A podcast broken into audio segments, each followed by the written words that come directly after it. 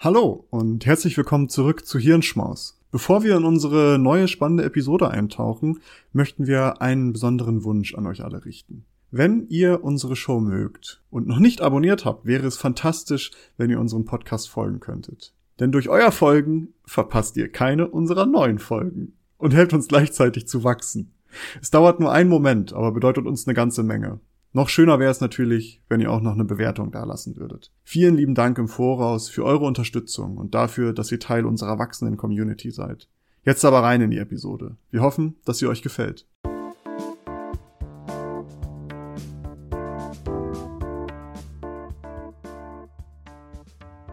Hallo und herzlich willkommen zu einem kleinen weiteren Lunchbreak, den wir ja zum dritten Mal oder vierten Mal jetzt aufnehmen. Viertes Mal, viertes Mal tatsächlich. Ja, Maurice, du hast uns was Kleines vorbereitet in Anlehnung zur letzten Folge. Was hast du uns da Feines mitgebracht?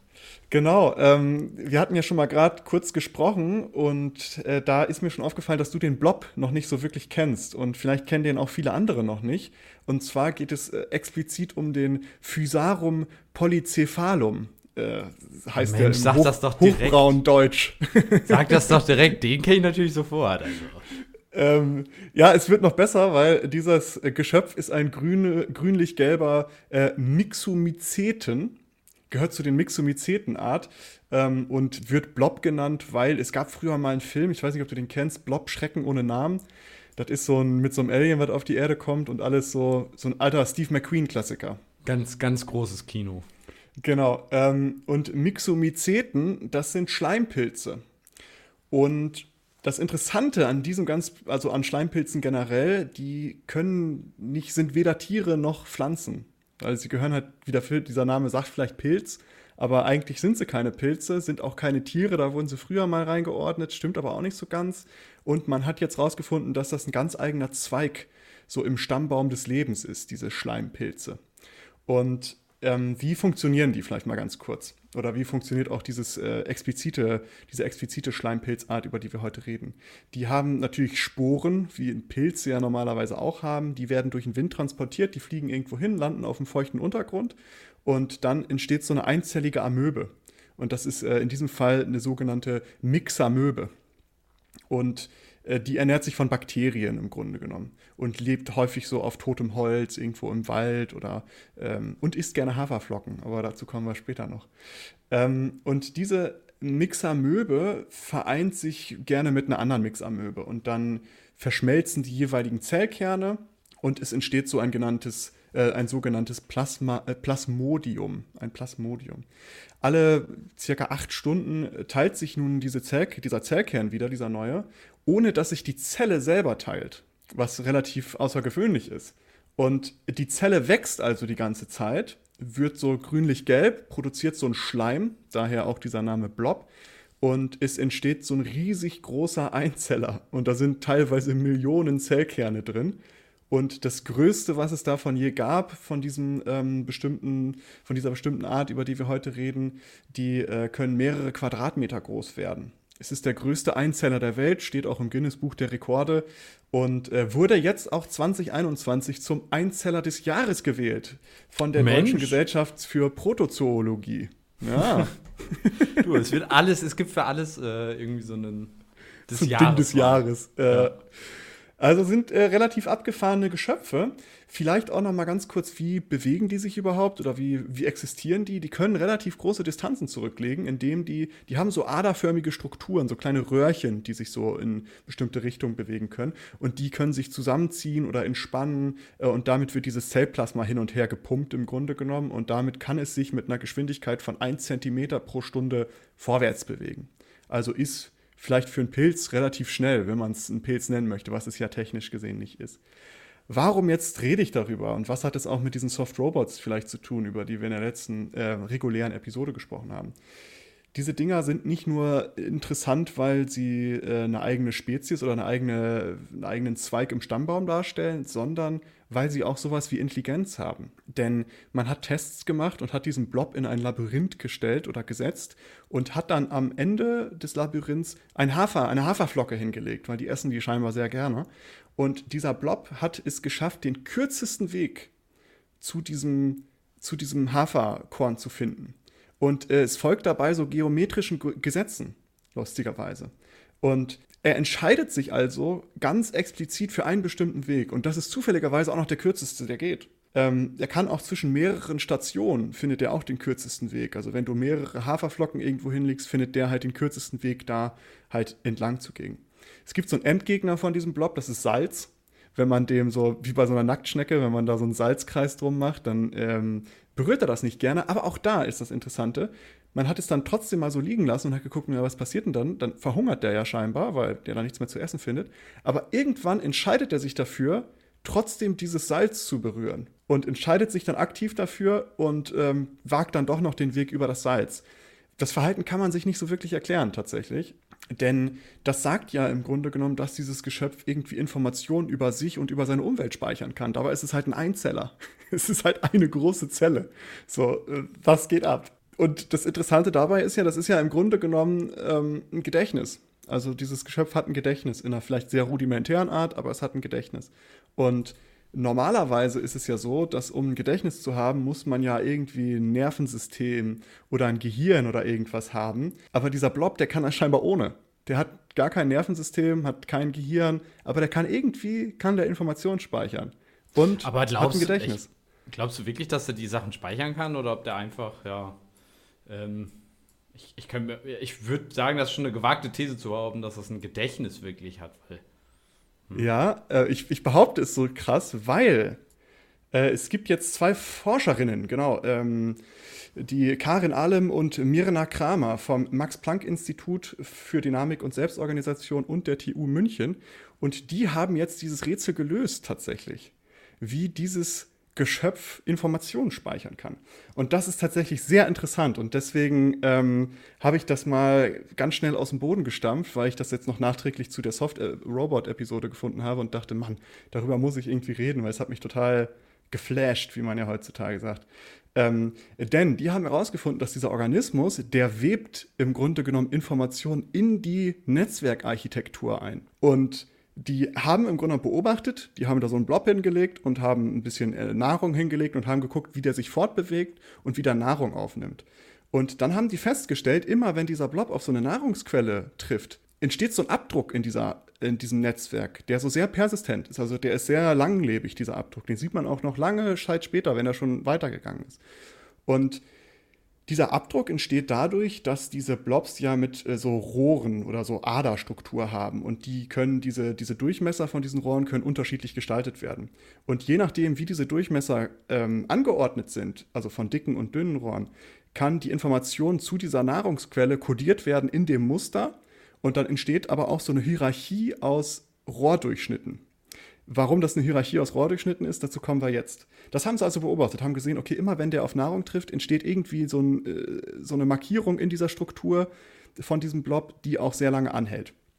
Dann haben sie ein Mikroskop noch dazu geholt und haben sich das mal ein bisschen genauer angeguckt und haben festgestellt, dass bei dem Blob, sobald der Nahrung berührt oder sobald er da hinkommt, löst es so eine chemische Reaktion aus, der durch diesen gesamten Organismus zieht. Und das, was da passiert, ist im Grunde das so eine Art Weichmacher, der schießt da einmal durch diese Rohre und verteilt sich überall. Und diese neue Nahrungsquelle, wo die jetzt sind, die bekommt so relativ viel Weichmacher ab, sage ich mal. Und dadurch kriegt die halt sehr einen großen Durchmesser, die Rohre, die gerade bei dieser Nahrungsquelle sind.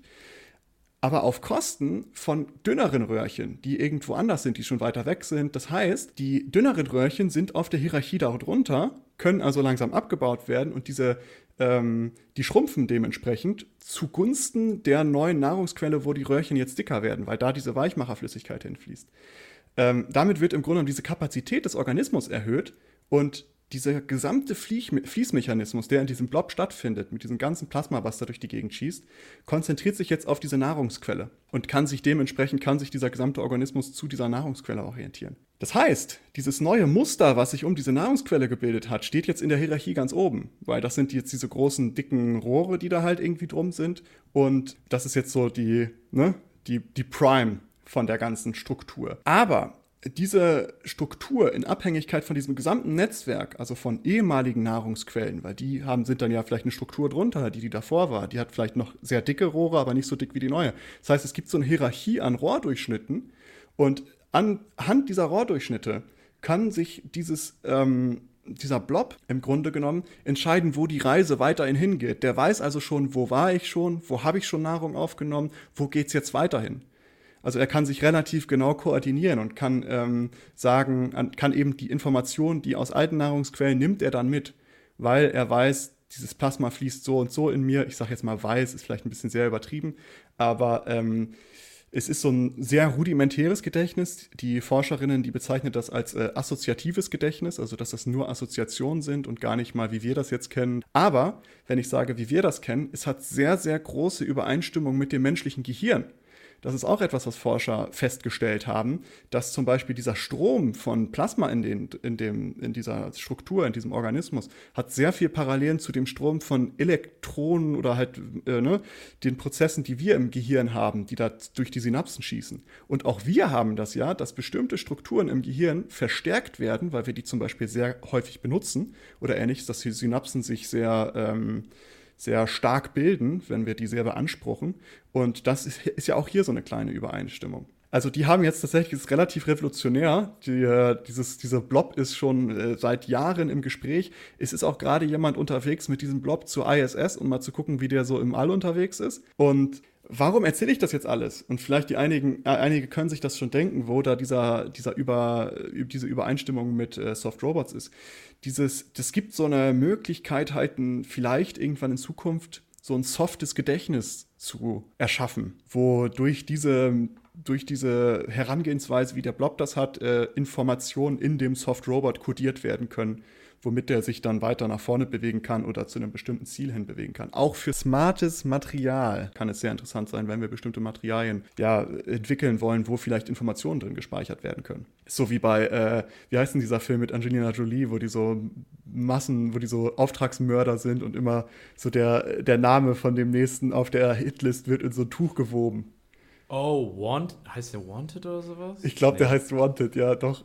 Doch, doch. Ja, es war auf jeden Fall ein super stranger Film. Das stimmt. Ja, aber ähm, naja, aber man kann das für Soft-Materialien benutzen, um da Informationen zum Beispiel rein zu implementieren und für Soft-Robots. Und ich habe das gelesen und dachte mir, Mann, weil ich habe diesen Blob halt vor ein paar Jahren schon mal irgendwie gesehen und war komplett fasziniert von dem. Ähm, und jetzt habe ich das halt, diese, ähm, diese Forschung von den zwei Frauen da entdeckt und das war, äh, also es ist ziemlich coole, coole Sache, finde ich. Also, Im Endeffekt äh, Alternativprogramm zu der elektrischen Informationsübertragung. Im Endeffekt funktioniert es ja anscheinend, also ein ähnliches System, nicht so ausgeprägt, aber bei uns im Hirn ist es elektronisch, da ist es halt eher mhm. eben über diese ja, Weichmacher und so weiter. Also schon spannend, auf jeden Fall mega abgefahren. Und vor allen Dingen ist ja, ja. nur eine Zelle im Endeffekt, das ist ja das Krasse. Ja. Das ist das eine ist ja wirklich, Zelle, die halt ja. Millionen Zellkerne da irgendwie drin hat. Das ist halt der größte Einzeller der Welt, der kann bis zu Quadratmeter groß werden. Oder mehrere Quadratmeter groß. Was passiert eigentlich, wenn man diese Zelle dann anschneidet? Das weiß ich nicht tatsächlich. Vielleicht ist das nochmal, äh, das ist eine andere Geschichte. Weil das Ding ist doch, wenn der jetzt schon mit einer Zelle so smart ist, stell mal vor, der wird nachher so mega smart und über, also evolutionär wird er uns, wird er besser als der Mensch, so gesehen nachher. Und dann müssen wir ja den vielleicht bekämpfen. Vielleicht müssen wir den dann wissen. einfach nur einmal anschnippeln, so, dass der dann ausläuft. Oder wir müssen einfach nur seinen Ursprung suchen, dann können wir schon die Informationen auslesen, was für Befehle er bekommen hat, wen er als nächstes töten soll und was weiß ich. Stimmt. also, die sind uns unterlegen, Nils. Ich kann dich lesen wie ein offenes Buch. Wirfst einfach so mit Salz nach ihm. Hier, eat this. Ah. Nein, dann braucht es erstmal, muss er eh. Und ich meine, ein Zentimeter pro Stunde Fortbewegungsgeschwindigkeit. Also ja, ich sag ja, wenn der sich weiterentwickelt. Stell dir mal vor, der, der macht nachher 100 km/h so. Oh, das wäre krass. Das wäre krass. Das, also kann er dich so komplett in so eine, in so eine Schleimpilzhüllung fassen, weißt du? Und dann übernimmt er dich. Na gut, wir müssen im Endeffekt nur uns auf nur ins, ins Meer gehen, einfach im, im Salzwasser schwimmen. Da hat er verloren. Da hat er verloren. Das ist so diese typische Alien-Vorstellung, dass so Wasser, dass sie kein Wasser abhaben können, weil es ah. ist Salzwasser. So, ah! Aber ja, ähm, so viel kurz zu dem Lunchbreak ich, es hat mich sehr fasziniert, darum wollte ich das gerne mit euch teilen, wie die Blobs Informationen speichern und ein rudimentäres Gedächtnis haben. Und in diesem Sinne würde ich auch schon wieder sagen, war es das mit diesem kurzen Intermezzo. Bis zur nächsten Episode. Ganz liebe Grüße. Ciao, ciao. Tschüss. Danke, dass ihr diese Episode komplett gehört habt. Solltet ihr uns hier noch nicht folgen, würden wir uns sehr freuen, wenn ihr unseren Podcast abonniert und bewertet. Wir stecken viel Arbeit in dieses Projekt und freuen uns über jedes Feedback. Folgt uns gerne auch auf Instagram und oder Twitter, wenn ihr absolut nichts mehr verpassen wollt. Links dazu findet ihr in der Episodenbeschreibung. Danke für den Support, hoffentlich bis zum nächsten Mal.